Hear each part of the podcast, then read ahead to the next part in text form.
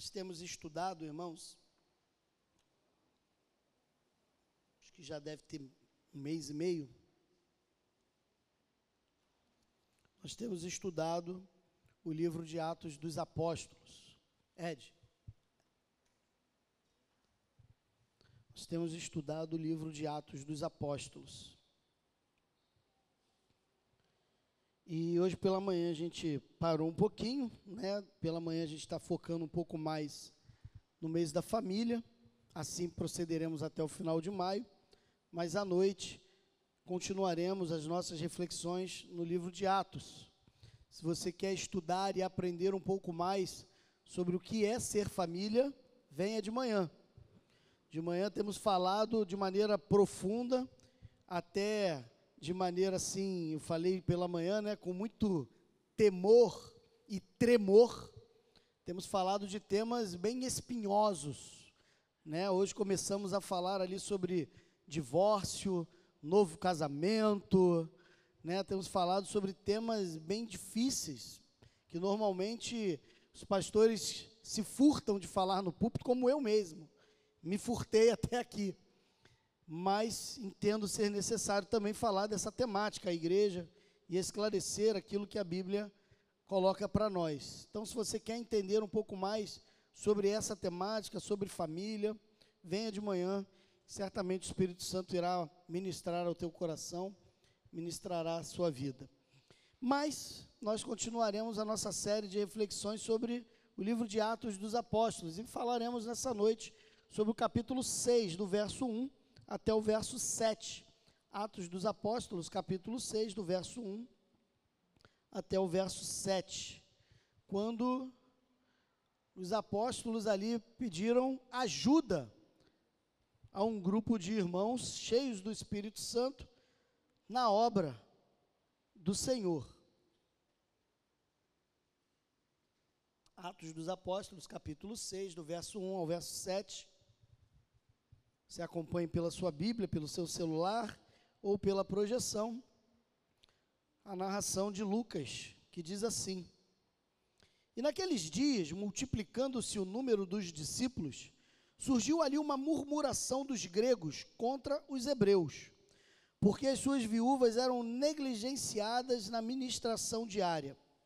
E os doze convocaram a multidão dos discípulos e disseram: não é razoável que nós deixemos a palavra de Deus e sirvamos as mesas. Por isso, irmãos, escolhei dentre vós sete homens de bom testemunho, cheios do Espírito Santo e de sabedoria, aos quais possamos nomear sobre este serviço. Mas nós entregaremos, nos entregaremos continuamente à oração e ao ministério da palavra. E este parecer agradou a toda a multidão, e eles escolheram Estevão, homem cheio de fé e do Espírito Santo, e Felipe, e Prócoro, e Nicanor, e Timão, e Pármenas, e Nicolau, prosélito de Antioquia, a quem eles colocaram diante dos apóstolos, e estes, orando, impuseram suas mãos sobre eles. E a palavra de Deus crescia, e o número dos discípulos se multiplicava o número dos discípulos se multiplicava muito em Jerusalém, e grande número dos sacerdotes também obedeciam à fé. Pai, em nome de Jesus, que o teu Espírito, que está conosco e entre nós, possa ministrar aquilo que é a tua vontade ao teu povo, à tua igreja.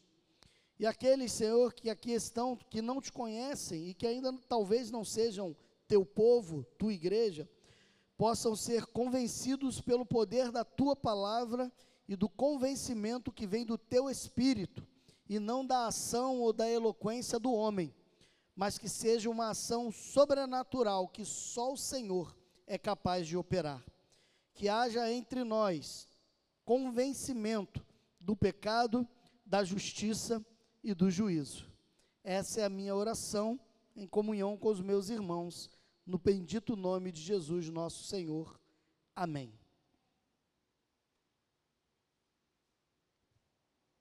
Fazer um apanhadozinho, como temos feito sempre que vamos rever esses textos de Atos. Nós vimos que a partir do capítulo 2 a igreja é inaugurada, o Espírito Santo desce sobre ela, O poder do Espírito se manifesta através deles, não só com a ação do falar em outras línguas, mas também do encorajamento dado àqueles homens, aqueles 120, para proclamarem sem medo a palavra de Deus. Essa ação proclamadora leva a Pedro a se levantar, pregar e o texto sagrado vai dizer que algumas milhares de pessoas se converteram naquele momento e foram agregados ali ao seio da igreja, batizados em nome do Pai, do Filho e do Espírito Santo. O tempo se passa, a igreja continua, começa-se uma pequena perseguição ali por parte do sinédrio, não à igreja, não é uma perseguição generalizada, mas uma perseguição apenas à sua liderança, ao corpo apostólico.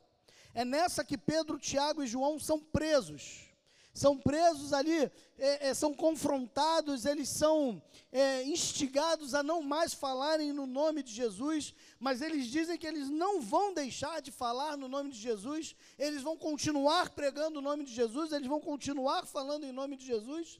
Tomam ali, talvez, alguns sarrafos, mas vão embora. Depois nós entramos no capítulo 5, quando vemos aquele caso fatídico de Ananias e Safira. A igreja, de comum acordo e de bom grado, os seus membros vendiam tudo aquilo que possuíam, colocavam diante da igreja, aos pés dos apóstolos, e todos viviam uma comunhão plena com uma distribuição diária. Ou seja, cada um que tinha a sua fazenda, a sua padaria, o seu açougue, a sua lojinha, o seu armarinho, vendia suas propriedades e davam ali, colocavam ali aos pés dos apóstolos aquela soma em dinheiro, e aquela porção, aquele dinheiro acumulado de toda aquela igreja, fazia com que diariamente era distribuída uma cota para que aquelas famílias sobrevivessem aquele dia. Porque havia, nós já vimos isso também, no coração da igreja, um sentimento de que Jesus voltaria naquele momento. Que Jesus foi preparar lugar para que em breve, em poucos meses, poucos anos, ele retornasse para levá-los. Então não havia necessidade de continuar trabalhando numa prosperidade financeira. Não havia essa necessidade. Esse era o sentimento que ainda permeia esse capítulo 6. Nós já falamos aqui algumas semanas que esse sentimento se frustrou, porque Jesus não voltou. E aquela ação de vender tudo provocou coisas, consequências terríveis lá na frente, a um ponto de Paulo precisar receber coleta financeira para ajudar a igreja de Jerusalém, porque quem tinha alguma coisa vendeu, ficou sem. O dinheiro acabou Jesus não voltou e eles precisavam então de ajuda. O coração foi sincero, a ação foi nobre, mas foi uma ação imprudente de corações que determinaram que Jesus ia voltar imediatamente, quando ele nunca prometeu isso. A ação foi linda, quer dizer, a teoria foi linda, mas a prática não foi eficaz. Mas, por isso que hoje nós, como igreja, não falamos para você vender o que você tem, botar aqui na igreja e viver da fé. Não, não faça isso. E quando você tiver em alguma igreja que o pastor, o bispo, o apóstolo, ou seja lá, a praga da coisa que ele for, porque um cara que fala isso é uma praga, né? Falar para você vender o seu carro, vender o seu, seu relógio, vender, seja lá o que você tem, para dar o dinheiro para a igreja, em nome de Jesus, se levante e saia ele está extorquindo você. Ele não está agindo em conformidade com a Bíblia. Valmir, mas ele leu a Bíblia, ele leu um relato bíblico. E um relato bíblico que não deu certo. E a gente não vai errar onde nós já vimos que pessoas erraram. Então não faça isso. Entregue o seu dízimo, entregue a sua oferta com alegria, com inteireza de coração, mas por favor, não seja violentado por aqueles que têm abusado da fé para angariar fundos para os seus próprios bolsos. E é nesse contexto que de distribuição diária que o capítulo 6 se inicia. O verso 1 vai dizer que naqueles dias, multiplicando o número dos seus discípulos. Por quê, irmãos? Nós estamos falando de uma igreja que em Atos capítulo 1 tinha 120 membros. A igreja começa, ou melhor, nem era a igreja, a resistência apostólica, a resistência dos discípulos que estavam em perseguição pela iminente morte de Cristo. Eles eram 120, acuados, com medos. E lá no capítulo 2, quando o Espírito é derramado sobre a igreja, e Pedro toma da palavra e dá aquela bela pregação que nós falamos algumas semanas atrás, 3 mil pessoas se convertem. Ou seja, a igreja que outrora, poucos, poucas horas atrás, era uma igreja composta de 120 pessoas, agora passa a ser uma igreja de 3.120 pessoas. Isso é um problema maravilhoso, mas ainda assim é um problema. Porque uma coisa é gerir um grupo de 120. Nós somos hoje em nossa igreja 185 membros, mais ou menos. Uma coisa é gerir um grupo de 185 pessoas. Outra coisa é gerir um grupo de 3.185 pessoas. Eu não sei se eu daria conta. Na verdade, eu sei. Eu não daria conta. Então, irmãos, quando isso acontece, a multiplicação não para por aí, porque nós vamos ver no capítulo 4 que esses 3 mil chegaram a 5 mil. Ou seja, o grupo continua aumentando. O texto começa no capítulo 6 já nem dando mais número, talvez não fosse nem mais possível contabilizar aqueles números. Então a igreja estava muito grande, muito repleta, e o texto vai dizer que, por conta do tamanho e do volume é, de repente, a igreja perdeu o senso organizacional e não conseguiu mais atender às necessidades de todos. E não só isso, havia um outro problema ainda mais sério. Um problema de preconceito dentro da igreja. Havia preconceito na igreja de Jerusalém. Que isso, Valmir? É. Olha lá o que o texto fala. Surgiu ali a murmuração dos gregos, a sua versão pode talvez dizer helenistas. Helenistas, irmãos, é uma expressão que quer dizer o seguinte: o texto no original, inclusive, é helenista. Porque o, é, vem de Heleno, né, da cultura grega, cultura helenística. Por mais que fosse o Império Romano que dominasse o cenário mundial no primeiro século, a cultura cultura que permeava todas as nações, inclusive o Império Romano, não era a cultura romana, não era a cultura latina, era a cultura grega. Tanto que nós vamos ver, aqueles que já estudaram um pouco sobre Império Romano e mitologia grega, por exemplo, vão saber que a mitologia romana, ela na verdade nada mais é do que a mitologia grega com outros nomes. Então eles pegam, por exemplo, o grande Zeus, o rei dos deuses da mitologia grega, e chamam de Júpiter, mas é o mesmo Deus. Eles pegam é, é, Vênus, por exemplo, ou melhor, pegam Afrodite, a deusa do amor e da beleza na mitologia grega, e pegam e Roma transmuta para Vênus. Ou seja, eles vão se apropriando dos deuses gregos e dando a ele nomes romanos. Mercúrio é Hermes.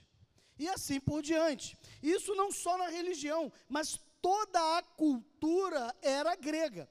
Tanto é que o próprio Novo Testamento é todo ele escrito em grego, porque era língua mundial naquela época. Hoje, quando nós pensamos em fazer um segundo idioma, normalmente, naturalmente, se faz o inglês alguns fazem espanhol, francês, até mandarim, mas naturalmente o inglês é a língua mais falada do mundo, depois do mandarim. Mas fora da China, a língua mais falada do mundo é o inglês. Então, irmãos, é, havia um preconceito entre os judeus de fala grega, os judeus helenistas e os judeus, como diz aqui, os hebreus, os judeus que não eram judeus de fala grega. Qual é essa diferença? É, a comunidade judaica ela era dividida dessas duas maneiras: os judeus helenistas e os judeus da Palestina. Os judeus da Palestina eles eram, eles tinham ojeriza aos judeus de fala grega. Por quê? Porque esses judeus de fala grega, eles colocaram dentro do padrão religioso das suas vidas a sua a cultura grega. Eles mudavam alguns costumes, eles mudavam algumas práticas e falavam a língua grega, que para o judeu era uma língua profana. E por isso os judeus da Palestina não gostavam deles. Havia esse preconceito. Então, o que, que estava acontecendo? Os conversos, na sua grande maioria, eram judeus da Palestina. E esses judeus da Palestina, e aí quando a gente vai pensar nos apóstolos, todos os apóstolos eram judeus da Palestina.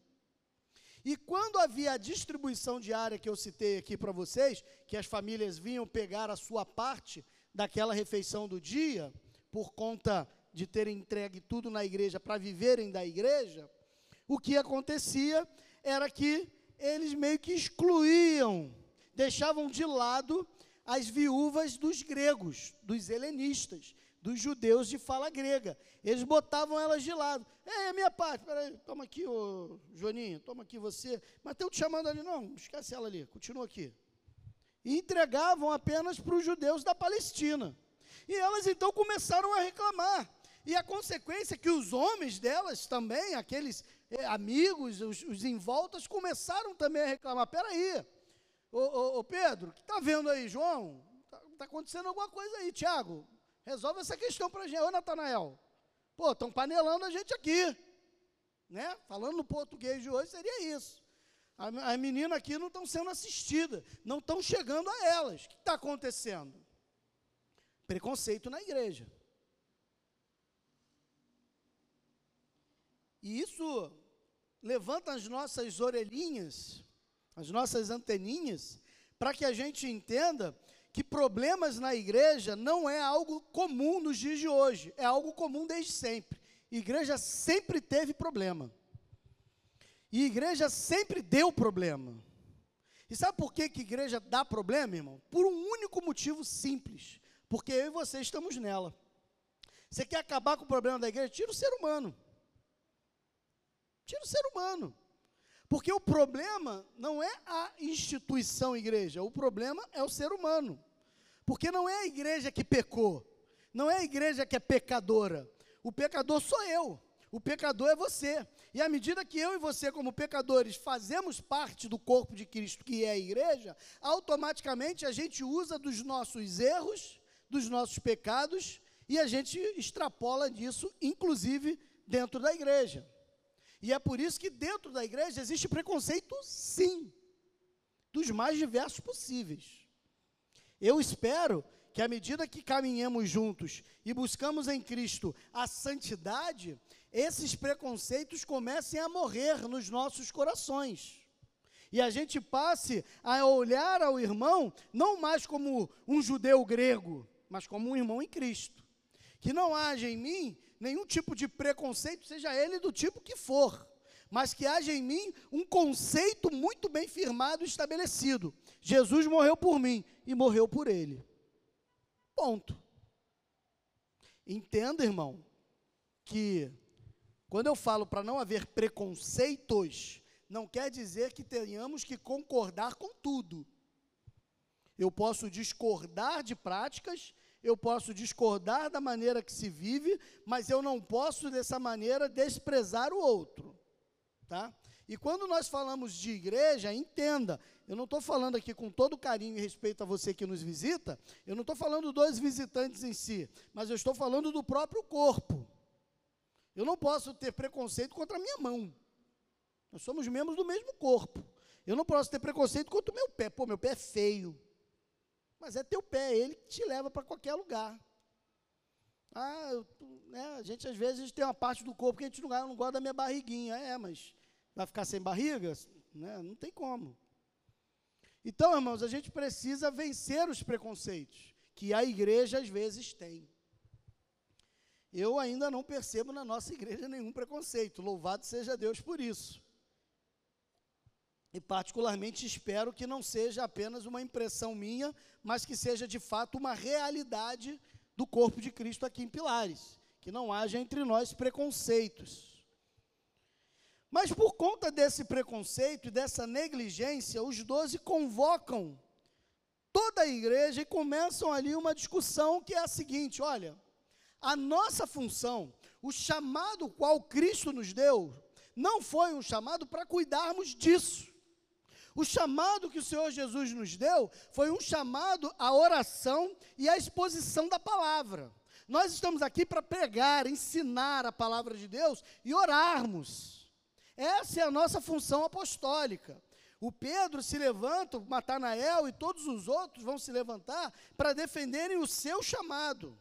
E o chamado deles era muito claro para eles. Era uma dedicação à palavra, à pregação da palavra, ao ensino da palavra, à comunidade dos santos e também a uma vida de oração.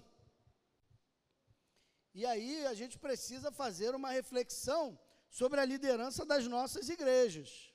E aí eu vou abarcar você mais uma vez que nos visita e que não é membro dessa igreja, que é membro de uma outra igreja evangélica, qual é o tempo de estudo e de oração que o seu pastor dá ou tem. Porque um pastor que não tem tempo para orar e não tem tempo para estudar é um pastor que não tem tempo para alimentar de maneira adequada. O maior tempo que o pastor Valmir precisa ter não é fazendo uma visita pastoral, não é, infelizmente. Não é fazendo visita pastoral. Não é fazendo aconselhamento em gabinete, também não é. O maior tempo que eu preciso investir no ministério de pilares é o joelho no chão, a cara no chão, orando ao Senhor e estudando da Sua palavra. Então, quando você chegar lá no gabinete que o Valmir tiver orando, estudando alguma coisa, você não olha ali e fala assim: olha lá, está fazendo nada. Não, está fazendo o que eu fui chamado para fazer. Eu estou fazendo o que eu fui chamado para fazer. Qualquer outra coisa além disso é periférico. Se eu parasse hoje de fazer visita pastoral, de fazer aconselhamento pastoral e qualquer parte administrativa que ainda está sobre meus ombros, se eu parasse com tudo isso hoje, a gente ia ficar chateado com o pastor, mas eu estaria fazendo aquilo que a Bíblia me manda. Não que eu não esteja fazendo, graças a Deus estou. Mas o que eu quero deixar claro é que o que incomodava os apóstolos naquele momento era o fato de terem sido fustigados por algo que eles não tinham que fazer. E eu confesso aos irmãos que isso às vezes também me incomoda. Porque pesa às vezes sobre o ombro algumas atribuições que me foram é, colocadas, não pela igreja em si, mas pela comunidade evangélica, pelo pensamento hegemônico de uma comunidade evangélica que entende que pastor precisa administrar a igreja, que pastor precisa visitar, que pastor precisa aconselhar, que pastor precisa cuidar de todas essas coisas e ainda tem que no domingo pregar um baita de um sermão. Irmão, Charles Chaplin já dizia: não sois máquinas, homens é que sois. Eu não consigo fazer tudo sozinho. E aqueles apóstolos também não. Por isso eles reúnem. Eu gosto de chegar antes de todo mundo aqui na igreja. Né, o, o, Sandro e o Manu chegam por volta das duas horas. Por volta não, duas horas, né? Senão eu vou pegar, queimar você, né, Manu? Não pode, né? Chegam duas horas. O Manu e o Sandro estão aqui duas horas da tarde, eles estão aqui. Eu costumo chegar aqui uma hora da tarde, uma e dez. Gostaria até de chegar antes, mas não dá por causa que tem que levar a Sara para a escola. Mas chego aqui por volta de uma hora, uma e dez da tarde, para quê? Para que ninguém me atrapalhe no meu momento de oração. Então eu vou ali, ajoelho no meu sofazinho e oro ao Senhor. E fico ali em oração. Depois eu sento para estudar, para ler a Bíblia, estudar, pegar um comentário, pegar né, os idiomas originais, ver um vídeo. Né? Às vezes a pessoa vê o pastor vendo um vídeo, acha que o pastor está vendo TikTok. Estou não, irmão. Estou vendo, nem sei entrar nesse negócio. Nunca entrei nesse negócio, sei nem como é que é. é na verdade, a gente está vendo um vídeo de um pastor, de um pregador, né, de, um, de uma aula. E a gente vai estudando, vai aprendendo. Para quê? Para a gente poder ensinar. Hoje pela manhã eu falei com muito medo, irmão. Confesso, irmãos, que foi um dos sermões que eu estou com mais medo de pregar. Falei isso pela manhã. Estou mexendo num vespeiro. Porque se essa palavra que eu estou pregando de manhã alguém entender errado, eu posso estar tá destruindo uma família. Então, um tema que tem que ter muita cautela, muita transparência ao falar. Né? Eu parei até na nem na metade, acho que menos da metade hoje de manhã. Semana que vem eu espero concluir, domingo que vem, de manhã. Então, assim, mas por quê? Porque eu estudei mão, eu estou estudando esse tema de casamento, novo casamento, divórcio, sabe há quanto tempo? Há três anos e meio. Três anos e meio, pegando todos os textos do Velho Testamento que falam sobre casamento, sobre divórcio, pegando o texto grego, pegando o texto hebraico, fazendo análise exegética. Não sabe quanto tempo leva? Quanto tempo eu levei? Eu, não sou um expert das línguas originais, Sabe quanto tempo eu levei para fazer só a exegese do texto de Mateus capítulo 19, que nós lemos hoje? Quatro dias. Então, e, e, detalhe, foram quatro dias ali, depois tu volta ainda para pesquisar mais uma palavra que não ficou muito claro, um termo, alguma coisa, porque um outro, você ouviu de um outro teólogo, de um outro especialista, que ele deu um sentido um pouco diferente daquela mesma palavra. Meu irmão, um trabalho bem hercúleo. Muito. Mas para quê? Para que eu possa chegar aqui, meu irmão, e trazer para você a verdade de Deus e não a minha opinião. Se eu fosse trazer meramente a minha opinião, eu falava, não, é isso, é isso, é isso, acabou, é minha opinião. Mas eu não quero trazer a minha opinião, eu quero falar aquilo que Deus falou.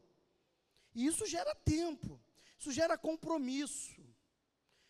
Né? A gente fica estudando, estudando. Eu queria ter começado um curso de grego, agora o UERJ não abriu o curso de grego. Eu estou danado com ela por causa disso. Porque eu preciso estudar. Estava ouvindo uma palavra do Billy Graham, né? Grande Billy Graham, considerado o maior evangelista da história do cristianismo. Mais até do que o apóstolo Paulo. O grande Billy Graham perguntaram para ele no finalzinho ali da vida se ele tinha algum arrependimento. Perdão, irmão, foi Billy Graham, não, foi o doutor Russell Shedd. Foi Billy Graham, esquece o Billy Graham. Doutor Russell Shedd. Perguntaram ao doutor Russell Shedd se ele tinha algum arrependimento. Ele falou assim, só um. Qual? Eu queria ter estudado mais. Eu fiquei até com vergonha quando eu vi isso. Cara, é, sem dúvida nenhuma, o maior teólogo que o Brasil teve. Sem dúvida nenhuma. E ele falou isso. Então eu, meu Deus, só a graça. Mas vamos voltar aqui para o texto que eu me, me perdi aqui. Vamos voltar aqui. Então eles começaram ali naquela discussão sobre o, os apóstolos deixam claro o seguinte: nós não vamos fazer isso. A nossa missão é a palavra e a oração. Porém, eles entenderam que de fato havia uma necessidade de fato havia um problema e que esse problema precisava ser resolvido. Então eles dizem o seguinte: olha lá. Por isso, irmãos, escolhei dentre vós sete homens de bom testemunho, cheios do Espírito Santo e de sabedoria. Os apóstolos convocam a congregação dos santos para que essa congregação escolhessem sete pessoas, sete homens que iriam trabalhar no serviço daquelas viúvas helenistas. O trabalho era específico, a função era específica: servir à mesa das viúvas helenistas que não estavam sendo servidas. E à medida que aqueles sete fossem levantados, era necessário observar na vida deles três princípios. Eles deveriam ser Primeiro, bom testemunho. O que, que é bom testemunho? As pessoas em volta falam o que dele? Isso é bom testemunho. Bom testemunho não é você falar assim, não, eu dou bom testemunho no meu trabalho. Meu irmão, ninguém dá testemunho de si mesmo. Não tem valor o seu testemunho. O teu testemunho, ele não é confirmado pela tua palavra, o teu testemunho é confirmado pela palavra dos outros. É o teu colega de trabalho que fala, não, ó, ele é crente mesmo. Esse cara é crente. É o teu vizinho que fala, ó, fulano, rapaz, homem de Deus. É a tua esposa, os teus filhos, os teus parentes. Olha, esse aqui igual não tem. É um homem realmente que a gente percebe na vida dele Jesus. Bom testemunho.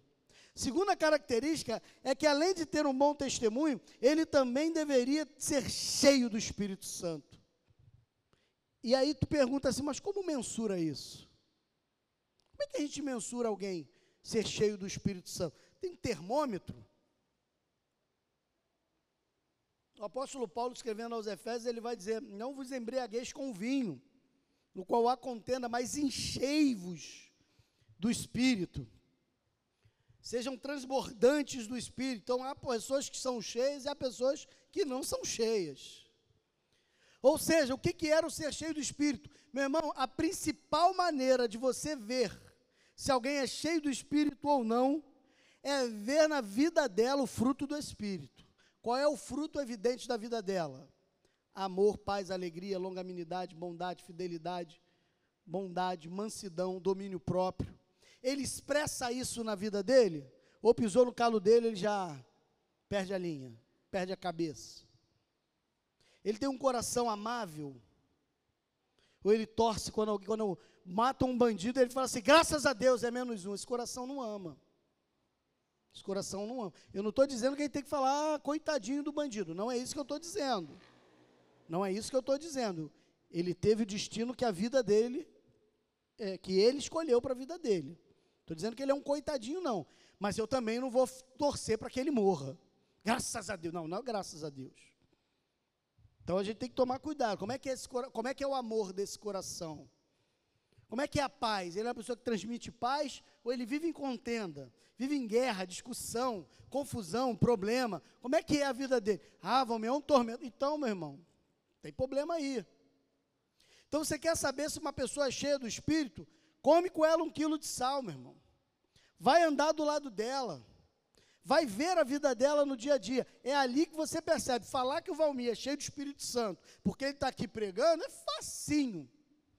Basta você estudar, botar uma máscara que você faz isso. Quem vai dizer para você se eu sou cheio do Espírito ou não é quem está lá comigo na minha casa. É minha mulher, é minhas filhas, é minha sogra que convive com a gente, né? São os meus amigos mais íntimos, são as pessoas que convivem diretamente comigo que vão ver se eu sou ou não sou cheio do Espírito. Terceiro, esse camarada, eles também precisavam ter sabedoria. Por que, que precisa ter sabedoria? Porque eu preciso ser prudente, inclusive, na minha maneira de falar. Não adianta falar a verdade da maneira errada. Uma verdade dura sem amor não produz frutos bons.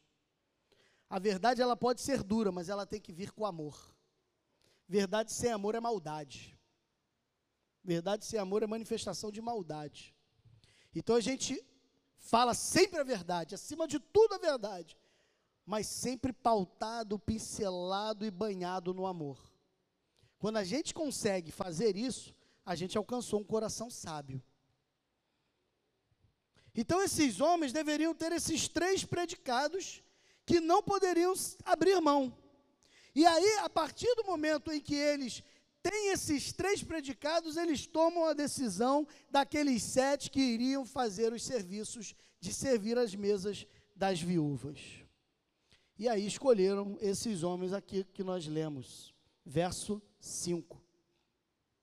Parecer agradou a multidão, e eles escolheram Estevão, homem cheio de fé e do Espírito, Filipe, Prócoro, Nicanor, Timão, Pármenas e Nicolau, prosélio de Antioquia. Todos esses homens eram o quê?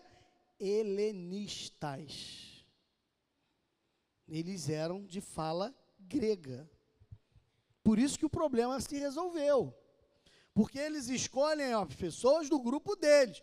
Por quê? O problema era um problema de preconceito. Você vai botar mais preconceituoso? Você não vai resolver o problema. Você tira um preconceituoso e bota outro, o problema continua. Então era necessário botar pessoas daquele núcleo, daquele povo, daquele meio. E aí, a partir do momento que essas pessoas foram colocadas, o problema então foi resolvido. Aqueles homens atenderam a questão. Mas agora, aqueles discípulos oram sobre eles, impõem as mãos os abençoam e eles são ordenados ali. Meu irmão, eu quero focar uma outra questão que esse texto deixa muito claro. É impossível, como igreja, se trabalhar sozinho. E o tema que nós escolhemos para a nossa reflexão no livro de Atos, eu não sei quantos se lembram, é ser igreja, ou sendo igreja, além dos templos. O tema da nossa reflexão de Atos é sendo igreja além dos templos. Ser igreja além dos templos é você reconhecer como igreja que você é, igreja de Cristo Jesus, que você precisa servir a esse Jesus e não apenas ser um consumidor da fé. O que é um consumidor da fé? É a pessoa que domingo após domingo vem à igreja, senta na igreja, assiste o culto na igreja, levanta e vai embora. O que você produziu? Nada. Você é apenas um consumidor da fé. Você veio aqui, pagou o ingresso, deu seu dízimo, deu a sua oferta, colocou o seu nome na lista de espera, o rol de membros, e agora você vem para o teatro. Isso não é a vontade de Deus. À medida que a igreja cresce, a comunidade dos trabalhadores, a comunidade dos ceifeiros precisa inevitavelmente acompanhar esse crescimento. Nós éramos uma igreja outrora com 40, 50, depois com 100, 150, agora estamos chegando nos 200. Eu não posso ter o mesmo núcleo de trabalho que tinha há oito anos atrás. E eu espero em Deus que daqui a 10 anos nós não tenhamos o mesmo núcleo de trabalho que temos hoje. A prosperidade e o crescimento que Deus tem dado à nossa igreja é um crescimento que precisa ser proporcional à medida que novos líderes se levantem. Por quê, Valmir? Porque senão você vai sobrecarregar aqueles que já trabalham. Sabe por quê? Porque o que eu mais vejo acontecer são pessoas dedicadas, cheias do Espírito Santo, Pessoas que amam o serviço a Deus e que falam assim: não, vamos, porque eu vou fazer isso, fazer aquilo. Aí eu falo assim: mas Fulano, tu já está envolvido com isso, tu já está envolvido com aquilo, tu já está envolvido com aquilo outro, tu ainda vai fazer mais isso. Pô, Vomir, mas não tem ninguém para fazer. A pessoa tem um coração grato, a pessoa quer servir, quer trabalhar, quer fazer, quer atuar, e ela se sobrecarrega por isso, mas eu não deixo, irmão. Sabe por que, que eu não deixo? Porque eu sei que por mais que esse coração seja nobre, por mais que a causa seja justa, eu sei que daqui a alguns anos essa pessoa está arrebentada espiritualmente. Tem dois livros que, se você vive ou já viveu esse caso, eu recomendo para você. Um livro, os dois são da editora Vida. Um é o chamado Esgotamento Espiritual, de Malcolm Smith. Leia esse livro. Esgotamento Espiritual de Malcolm Smith. E o outro também, esse é mais recente, de Wayne Cordeiro, da editora Vida também, Andando com Tanque Vazio. Leia esse livro. São pessoas que se sobrecarregaram, que trabalharam, trabalharam, trabalharam. Chegaram um momento que uf, não aguentava mais, não conseguia mais. Até tem vontade, até queria, mas estão exauridos espiritualmente, porque foram violentados na sua fé e no seu serviço. Então, às vezes, eu tenho que fazer é, é, uma disciplina santa. Com alguns que querem, não, se pegar isso para fazer, eu vou te botar no banco, hein? Tem que ser mais duro, porque a pessoa quer fazer, mas eu sei que isso vai atrapalhar o casamento dela, vai atrapalhar ela como esposa, vai atrapalhar ela na profissão dela, no trabalho dela, nos ofícios da casa dela, vai atrapalhar ela, inclusive, em outros ofícios que ela tem dentro da própria igreja. Porque ninguém é bom em tudo. Só Jesus é bom em tudo. Então você quer fazer ali para quebrar o galho, a ação é nobre, mas a prática vai ser ruim para você e para aqueles que você serve. Então, meu irmão, essa palavra que nós estamos dando hoje é uma palavra de conscientização à igreja, corpo de Cristo, militante, a igreja militante, que precisa despertar e entender que precisa sair da sua letargia, sair da sua zona de conforto, porque é bom estar sentado no banco apenas. Não posso negar que é. É confortante, ah, uf, sento aqui, assisto culto, ô oh, louvorzão, aleluia, ô oh, canção do Apocalipse, coisa linda, ô oh, a palavra do pastor, que bênção, aleluia, é, acabou, e aí? O que, que você faz depois disso? dá a parte do Senhor e vai embora, e até semana que vem? Meu irmão, Deus te chamou para uma grande obra. Deus não chamou você apenas à salvação, Ele chamou você à salvação e chamou você para salvar outros. E através de você e do talento e do dom que Ele te deu, Ele quer usar você para salvar outros. Quando você negligencia isso, entenda em nome de Jesus, você será cobrado por isso. Não por mim. Irmão, eu não cobro isso de ninguém nessa igreja. Eu nunca chego para alguém na igreja para cobrar o que, que você está fazendo, que você vai. Eu não cobro. Não é meu papel esse, o meu papel está aqui, palavra e oração. E eu estou desempenhando ele da melhor maneira que eu posso e espero melhorar ainda mais. Agora, o seu papel, você não vai responder para mim, você não vai responder para a Assembleia da Igreja, mas eu não tenho dúvida, você vai responder diante do Todo-Poderoso. Porque a gente tem, tem gente aqui que faz isso, faz isso, faz isso, faz isso, faz isso, e só faz um montão de coisa, porque você que poderia estar do lado ajudando, não faz. Aqueles homens foram convocados pelos apóstolos para ajudarem no serviço da ministração das viúvas. Tradicionalmente, as igrejas têm atribuído isso aqui à função diaconal. Eu tenho alguma dificuldade com isso. Já expus isso aos irmãos aí algumas vezes. Porque, no meu entendimento, aqui o chamado é para o serviço na obra de Deus. Esse é o chamado que os apóstolos estão dando. Naquele momento, a igreja precisava de pessoas que servissem aquelas viúvas. Mas à medida que a igreja foi se diversificando, com certeza outras necessidades foram surgindo, novos ministérios foram sendo criados e novos trabalhadores foram sendo agregados, como hoje acontece. Então, por exemplo, naquela época, não tinha um ministério de Libras. Por quê? Porque não havia isso, não existia isso. Hoje há uma necessidade. Naquela época não existia um ministério de multimídia, de transmissão, de filmagem. Não existia isso. Hoje há essa necessidade. Então, à medida que a igreja se expande, as necessidades vão aparecendo. Os ministérios e departamentos que hoje que temos na primeira igreja batista em Pilares não são os mesmos ministérios e departamentos de 50 anos atrás dessa mesma igreja. Não são. Não são os mesmos de 30 anos atrás, não são. Não são os mesmos nem de 10 anos, de 8 anos atrás, quando é que cheguei. Não são. E eu espero em Deus que daqui a mais oito anos não sejam os mesmos, sejam mais, porque a igreja se cresce e se expande e novas necessidades aparecem. Então, quem sabe amanhã a gente não vai ter né, uma casa aqui na propriedade, ou vamos comprar a casa aqui de um vizinho, para fazer ali uma casa de, de uma junta social. Hoje talvez a gente não consiga, não tem estrutura, não tenha condições, mas quem sabe daqui a algum tempo? Quem sabe? Quem sabe a gente não pode expandir, ter um celeiro missionário aqui, um curso de formação missionária para enviarmos missionários. Quem sabe? Então, meu irmão, nesse mundo aqui, nós estamos com um único propósito: servir a Cristo, para que através do serviço que prestamos a Ele, o nome dele brilhe, as nações vejam e se convertam a Ele. Quando a gente se furta a isso, sabe o que, que não acontece? Não acontece o que o último versículo do texto que lemos fala. E a palavra de Deus crescia e o número dos discípulos se multiplicava muito.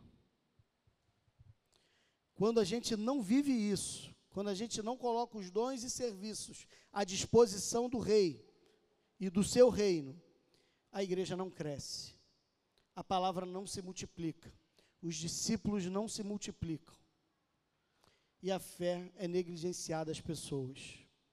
Nós batistas vivemos muitos anos, fazemos eventos para o nosso próprio umbigo. Ou vai ter uma grande conferência na igreja, só para crente vai ter um encontro de corais. Tudo isso é muito lindo, é tudo maravilhoso. E eu não sou contra nada disso. Mas se os meus olhares não estiverem voltados ao campo, que está branco, pronto para a colheita, o que eu estou fazendo é pecado. A igreja não existe para se autogerir, ela não é autofágica, ela não se consome, ela por si só. A igreja é uma proclamadora, ela é um arauto daquele que nos chamou das trevas para a sua maravilhosa luz.